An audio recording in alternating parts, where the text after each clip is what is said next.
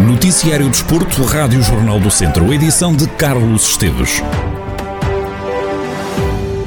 O Tondela conseguiu um empate nos Açores frente ao Santa Clara. O ponto conquistado acabou por fazer mais sorrir os beirões. É que os açorianos tiveram a ganhar por duas bolas a zero. Esse era o resultado ao intervalo, mas um quarto de hora final perfeito por parte do Tondela fez o jogo acabar empatado a dois golos. Bozelli bisou no jogo depois de ter saltado do banco. Este empate, para além de significar um ponto conquistado fora de casa, permite que o Santa Clara não ganhe distâncias ao Tondela na luta pela manutenção. No final do encontro, o treinador do Tondela, Paco Ayestaran, destacou a exibição de Pedro Trigueira. O treinador dos Beirões diz também que jogar contra o vento dificultou a vida ao Tondela numa fase do jogo. Acho que los primeros 15, 20 minutos fueron nosos, tuvimos control del juego, fuimos capaces de salir por fuera, por dentro, estábamos a llegar a, a, a sua baliza y luego el juego mudó a partir de su juego longe, esas segundas bolas, el vento en contra eh, nos generó muchas dificultades. Eh, a partir de ahí juego estaba muy difícil. Pedro nos mantuvo en, en, el juego, hizo dos grandes paradas que pudo sentenciar el juego. Eh, pero bueno, lógicamente los guardaredes también, también jogan, eh, son parte del equipo. Paco diz que as substituições fizeram o jogo mudar a favor do Tondela. Con las trocas, lógicamente, el juego cambió. Telmo entró muy bien, fue capaz de mantener la bola. Pasamos a jugar con dos medios centros más de mantener la posición. Boselli, entre líneas, empezó a, a conectar juego y teníamos más tiempo para que eh, equipa eh, acortase distancias. Y a partir de ahí sabíamos que un, un golo nos podía eh, voltar a, a, meter en, en el juego. Tivemos ese golo a partir de Boselli y luego creo que en la segunda troca con eh, Cuaresma y Dani también fue muy importante porque comenzábamos a tener miedo a las costas y a partir de ahí vino el segundo gol y, creo que en ese caso pues, pues cierta justicia a partir de los golos.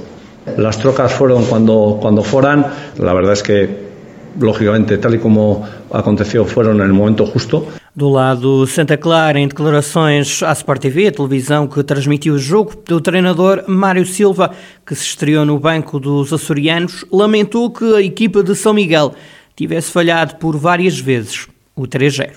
Tivemos condições e oportunidades para matar o jogo na segunda parte. Entramos muito bem e muito fortes nos primeiros 15 minutos tivemos vários remates enquadrados, várias oportunidades de golo que o guarda-redes da equipa adversária resolveu com eficácia e depois eh, de sofrermos o golo quebramos. Eu acho que quebramos animicamente e não, pode, não podemos. Temos que reagir forte. Estávamos bem no jogo, chegámos ao intervalo com um resultado confortável de 2-0, entramos bem na segunda parte e depois quebramos na, nos momentos finais. O futebol é isto, muito competitivo. Nós, do nosso lado, queríamos vencer para manter o ciclo de vitórias em casa. Infelizmente não conseguimos e agora é trabalhar, continuar. Mário Silva, treinador do Santa Clara, e analisa o jogo que acabou por resultar no empate a 2, ponto somado fora, e o Tondela sabe de já de antemão que numa eventual igualdade no final do campeonato terá vantagem perante os açorianos no confronto direto, isto porque o Tondela ganhou em casa ao Santa Clara por 3-0 e agora registrou-se este empate a dois golos nos Açores. O Académico de Viseu ganhou ao líder da segunda Liga. Os vizienses derrotaram o Casa Pia por 1-0. Marcou no Sebalmer aos 20 minutos. No final do encontro, o treinador do Académico, Pedro Ribeiro, diz que acabou por ganhar a equipa mais competente. Defrontamos o líder e o líder é a melhor equipa do campeonato. Portanto, sabíamos da dificuldade do jogo e o jogo foi extremamente difícil.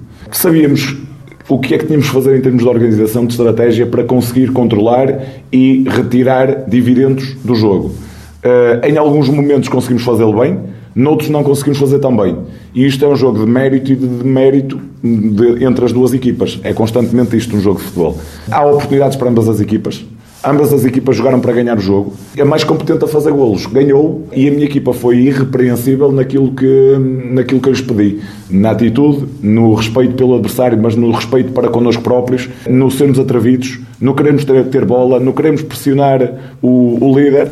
O treinador dos vizienses diz que as atenções do académico estão já no próximo jogo. Pedro Ribeiro vê a equipa viziense a crescer de dia para dia. Não adianta pensarmos no, no, no, final da época. Vamos pensar no presente. E o presente está a correr bem. Queremos dar continuidade a isso. Tenho a certeza que o vamos dar em termos de, de atitude nos treinos, de, de, comprometimento, de alegria, de, de, boa disposição, porque só assim é que se consegue ganhar. Nos jogos, vamos defrontar sempre equipas com muita qualidade em cada jornada, portanto não adianta pensar lá para a frente, vamos pensar no próximo jogo, tentar fazer o que temos feito nos últimos dois, que é bater-nos de igual para igual contra qualquer equipa, com a ambição de querer ganhar, mas uma ambição que não é uma ambição de sonhos, é uma ambição real porque os resultados são consequência do que acontece em campo. E a equipa do Académico está a crescer de dia para dia, tem que continuar a crescer, tem que continuar humilde, vai continuar humilde. Pedro Ribeiro, treinador do Académico de Viseu, os vizienses somaram o segundo jogo seguido a pontuar. Desde a estreia como novo técnico, Pedro Ribeiro fez quatro pontos em seis possíveis.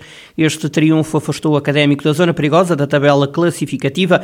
O Académico que entra de novo em campo de hoje a oito dias, uma segunda-feira às três e meia da tarde, frente ao Covilhã, jogo em casa, emprestada no caso em Aveiro. No Campeonato de Portugal, antes de irmos aos distritais, dizer-lhe que no Campeonato de Portugal o Castro Daire ganhou ao Lessa por duas bolas a zero. Esta foi uma vitória conseguida perante o adversário direto na luta pela subida de divisão. Marcaram para o Castro Daire Paulo André e Paris. Com estes três pontos, o Castro Daire soma agora 26 e ficou a dois pontos do Lessa e, portanto, a dois pontos dos lugares de subida. Na mesma série, também na luta pela subida, Salgueiros goleou o Gouveia por 4-0. Já o Ferreira Daves voltou às vitórias. Depois de sete jogos sem ganhar, a equipa de Ricardo Duarte ganhou em casa Alvarenga por uma bola a zero. A equipa do Conselho de Sátão soma agora 7 pontos. No futebol distrital, começou este fim de semana a taça da primeira divisão distrital.